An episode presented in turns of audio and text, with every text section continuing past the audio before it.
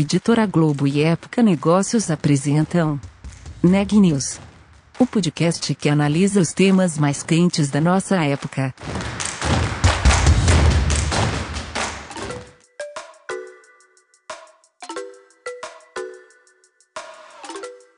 Olá, meu nome é Carolina Uzelt e eu sou repórter da Época Negócios.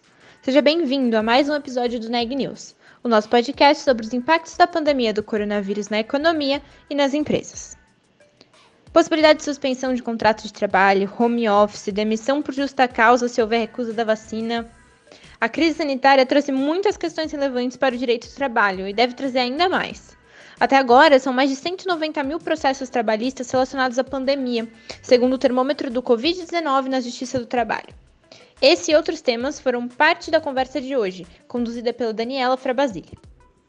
Eu conversei com Alexandre de Almeida Cardoso, que é sócio na área trabalhista do escritório Tosini Freire.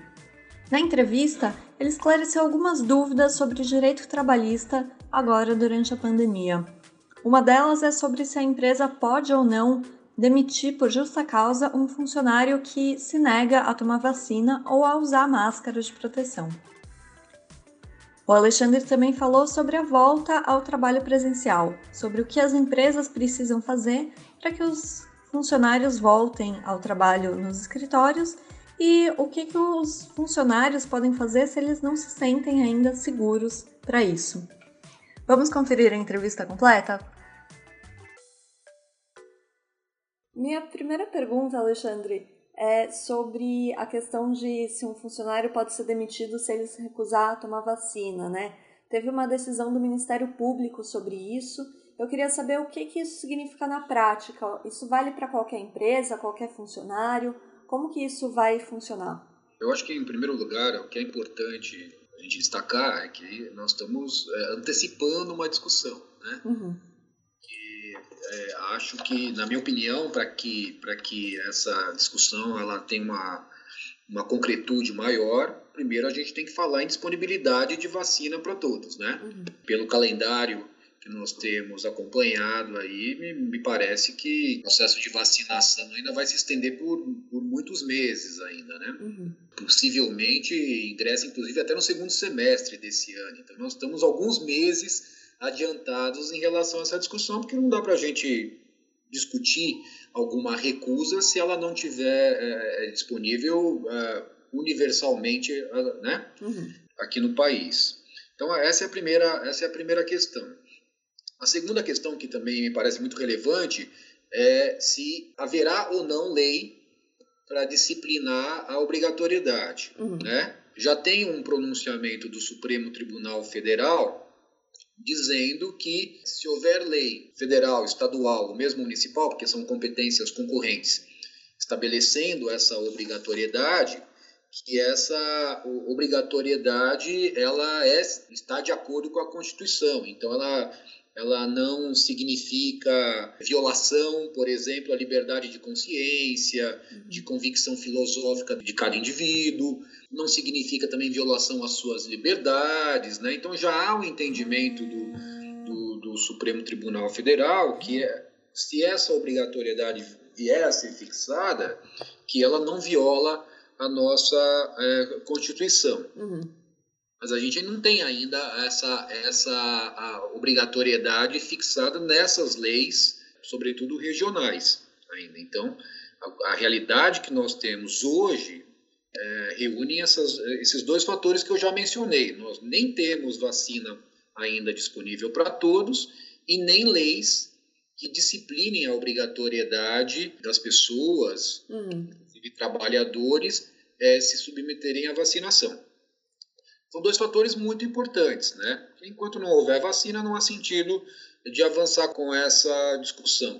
Quando houver vacina para todos, aí a gente tem essa discussão, com lei ou sem lei, uhum. né?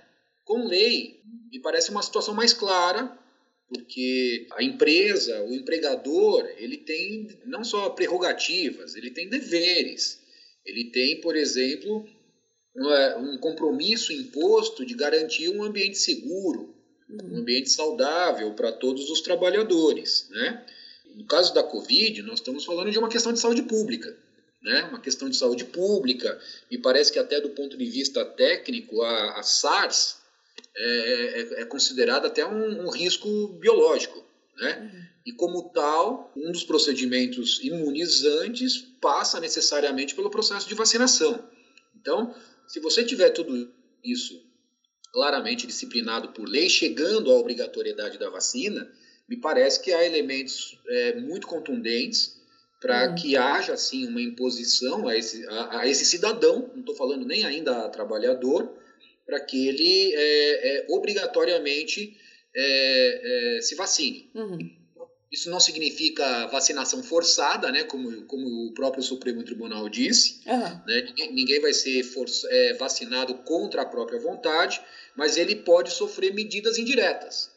Uhum. Como cidadão, ele pode sofrer medidas indiretas de restrição a frequentar determinados locais públicos pelo fato de ter se decidido por não se submeter à vacinação. Uhum.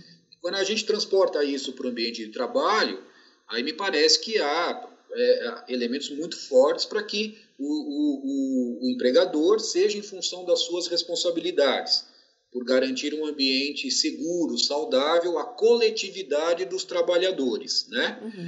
É, é, é, seja pela, pela, pela, pela responsabilização que ele pode é, é, sofrer se não adotar essas medidas de preservação da saúde coletiva, que ele pode exigir, sim, a vacinação Evidente que isso passa por todo um processo, um processo inclusive de conscientização das pessoas da importância e da imprescindibilidade da vacina, como uhum. essas campanhas que a gente tem visto é, na mídia em geral.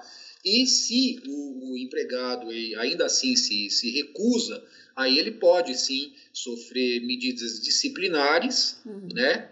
Que são medidas gradativas, que tem como a última delas, a mais grave, a mais, é, é, a mais é, séria, para ele é a rescisão do contrato de trabalho por justa causa. Uhum. Né? E se não houver essa lei?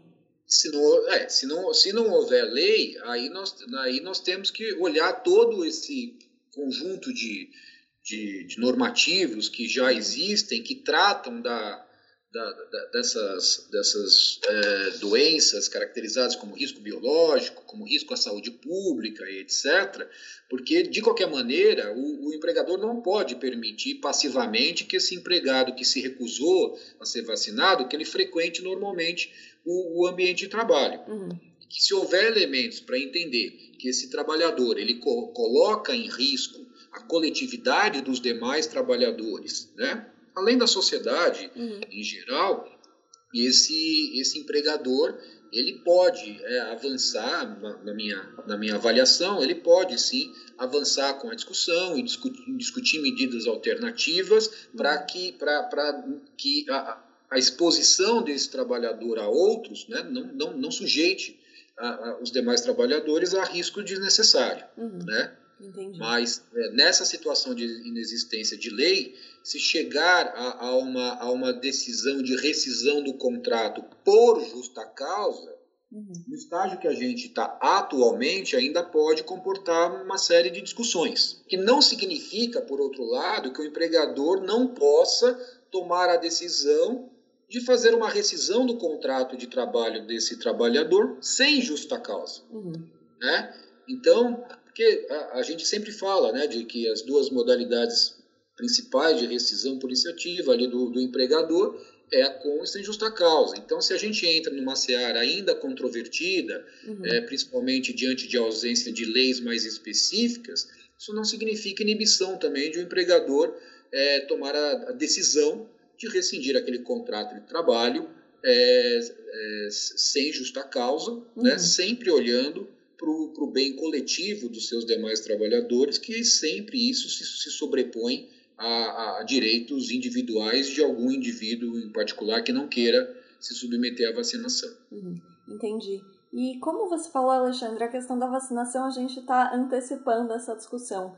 Mas e na questão das máscaras? Como fica se um funcionário está indo para o escritório e se recusa a usar a máscara? Vamos lá, aí, aí me parece que a situação é, é, é mais clara, uhum. porque é, o uso da máscara faz parte de um conjunto de medidas que integram aqueles protocolos sanitários, né? Que, que são impostos às empresas, inclusive para viabilizar a, a, atividades presenciais uhum. nas empresas, né? Então, exigir o cumprimento desse protocolo e o uso de máscara faz parte desse protocolo, uh, me parece que é fora de dúvida. Uhum. Que a empresa pode e deve é, é, orientar os seus funcionários quanto ao uso, cobrar o uso e tomar medidas disciplinares para aqueles empregados que insistam em não usá-lo. Uhum. Né? Porque, novamente, já faz parte de um protocolo, ou seja, já tem uma disciplina legal, né? E a recusa desses funcionários, mesmo depois de orientados sobre a necessidade de uso, etc., sujeita esse empregado a receber medidas disciplinares que passam por advertência, suspensão, etc. E a recusa reiterada também pode levar à, à dispensa desse empregado por justa causa. Uhum, entendi. E eu queria falar também, Alexandre, sobre o retorno ao trabalho presencial. Né? A gente está aí vivendo essa pandemia no Brasil há quase um ano e muitas empresas adotaram o home office é, durante esse período. A empresa que, para os funcionários que trabalharam em home office por um período, a empresa pode obrigá-los a voltar aos escritórios agora? Vamos lá. É, é, o, o, teletrabalho, o home office, ele já tinha uma previsão na lei, mesmo antes do período de, de pandemia. Né? Depois, quando né, nós tivemos o inicio, quando se iniciou o período de pandemia, houve até algumas medidas do governo, medidas provisórias, uma medida provisória em específico que, digamos, facilitou o processo de, de de home office, mas, uhum. mas o home office já é alguma coisa que, que está na nossa lei, independentemente do período de pandemia.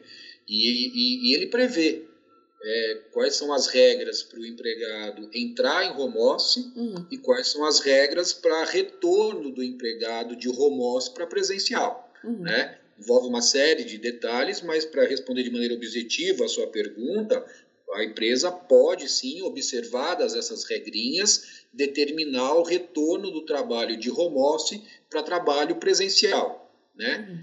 Claro que, de novo, nós estamos ainda atravessando a pandemia e essa decisão também passa pela atenção a todas as circunstâncias que aquela localidade está vivenciando. Né? Uhum. Então, por exemplo, agora diversas é, cidades ou até estados estão decretando períodos de, é, de restrição, uhum. de lockdown, né? e bandeiras das mais diversas cores que implicam, entre outras coisas, é restrição de mobilidade. Uhum. Esse é um fator importante que tem que ser observado nessa decisão da empresa de eventualmente é, desejar é, manter o trabalho presencial durante esses períodos. Uhum. Mas, como regra geral, a empresa tem sim essa prerrogativa de mudar o trabalho de remoto para trabalho presencial. Uhum. E se o funcionário ele não se sente seguro, ele se recusar a voltar ao trabalho, ele tem alguma opção? Ele tem o, como negociar com a empresa esse não retorno? Como que funciona? Vamos lá. Então, é, o espaço para negociação é sempre possível e desejável que haja esse tipo de entendimento entre empregado e empregador quando uma das partes não estiver confortável com a, com a situação. Mas é importante lembrar também que esse empregado ele não tem o direito de se uhum. recusar a, a voltar a prestar serviço da maneira regular como ele prestava, digamos, antes é, do período de pandemia. Uhum. Né? Então, ainda que a empresa tenha decidido colocá-lo em home office, mas por qualquer necessidade necessite dar a volta ao trabalho presencial, como regra, né? Como regra, é, sempre tem situações específicas, mas como regra, esse empregado não tem o direito uhum. de se recusar. Ele pode levar as razões do seu desconforto, se for, se for alguma coisa justificada, não for apenas uma questão de receio subjetivo, mas ele tenha algum fator relevante que justifique a, a sua resistência, nada impede que ele leve isso até a empresa e, e, e, juntos eles busquem uma solução alternativa, por exemplo, a viabilidade é, do, da manutenção do trabalho à distância por um período uhum. ou alguma outra solução alternativa. Mas, mas em princípio, a, a empresa tem essa prerrogativa de, de decidir pela volta ao trabalho presencial. Uhum. Entendi. E durante esse período também diversas empresas começaram a oferecer bônus para os funcionários para eles pagarem internet, quaisquer é, outros custos que eles pudessem ter do trabalho é, à distância, né, o teletrabalho. As empresas elas podem retirar esses benefícios em algum momento? Como que funciona essa questão? Vamos lá, essa, essa, essa questão ela é tratada tecnicamente como um, um, reembolso, né? não é, ele, não é um, ele não é um pagamento pelo trabalho que o empregado desenvolve, ele é, ele é o reembolso de uma despesa que o empregado possa incorrer para desempenhar o seu trabalho. Né? Uhum. Esse é o conceito é, técnico. No caso do home office, é, eu mencionei que já tem uma regra na CLT que trata do teletrabalho mesmo antes do período da pandemia. E esse ponto que você levantou é uma das regrinhas que está lá. Uhum. Né? Estão, uma das regrinhas que estão lá. E, a, e o que diz a, a, a, CLT é que quando o empregado e o empregador eles é, negociam o trabalho em home office, eles também vão, vão negociar como ficará a questão de eventuais despesas que o empregado tenha para trabalhar de casa, por exemplo. Uhum. Então, não há uma determinação na lei de que a despesa é do empregado ou que a despesa é da empresa. O que a lei diz é que isso tem que ser objeto de entendimento entre a, a, o, o, o, empregado e a empresa. Esse, esse, entendimento pode ir desde não haverá qualquer tipo de reembolso, uhum até pode a, a, haver uma pactuação de, olha, você me apresenta o recibo de determinadas despesas para que a empresa reembolse, ou também há soluções em que a empresa decidiu pagar um determinado valor fixo por mês uhum. para fazer frente a despesas que o empregado pudesse ter do trabalho à distância. Mas uhum. o segredo para resolver essa questão é a negociação de direta entre o empregado e o empregador. Uhum. Mas no caso é, que a gente está vivendo agora da pandemia, é, muitas empresas não tiveram esse tempo para fazer esses acordos com os funcionários. Como que fica? É, deve se manter o esquema que, que foi imposto, que foi colocado desde o começo do home office? Como que fica? Ou a empresa pode mudar esse entendimento? Porque muitas vezes não houve esse acordo formalmente colocado, né? É, a gente no escritório sempre recomenda que haja é, a formalização desse acordo, porque se foi apenas um ajuste verbal, aí isso pode gerar dúvidas no futuro uhum. que ficou acertado entre o empregado e o empregador e isso pode levar a discordâncias e até a brigas judiciais, uhum. né? Então é muito importante que seja o que tenha sido pactuado entre o empregado e o empregador, é, é, é, sempre recomendável que isso seja formalizado por escrito. Não se exige nenhuma formalização né, de um, um contrato mais formal, qualquer documento escrito que esclareça o que ficou combinado entre o empregado e o empregador em termos de reembolso de, uhum. de, de despesas que o empregado possa incorrer por desempenhar o trabalho de casa, é importante que tenha algum tipo de formalização por escrito. Notícias do dia. O Instituto Butantan deve entregar mais 21 milhões de doses da Coronavac para o Ministério da Saúde em março. Até o fim de abril está previsto o repasse de 46 milhões de doses, de acordo com o primeiro contrato assinado entre o Butantan e a pasta. Os secretários estaduais de saúde divulgaram hoje uma carta aberta em que pedem maior rigor nas medidas de restrição das atividades não essenciais, com a proibição de eventos, fechamento de bares e fim de aulas presenciais. No fim de semana, estados como São Paulo e Bahia adotaram medidas mais rígidas em relação a aglomerações, com o agravamento da pandemia no país. Nas últimas 24 horas, o Brasil registrou 778 mortes em decorrência do novo coronavírus. No mesmo período, foram 35.742 novos casos da doença. Ao total, desde o início da pandemia, foram 10.587.001 infectados. Além de 255.720 óbitos no país. As informações são do último boletim do Conselho Nacional de Secretários de Saúde. O Neg News de hoje fica por aqui. Obrigada por nos acompanhar e até mais.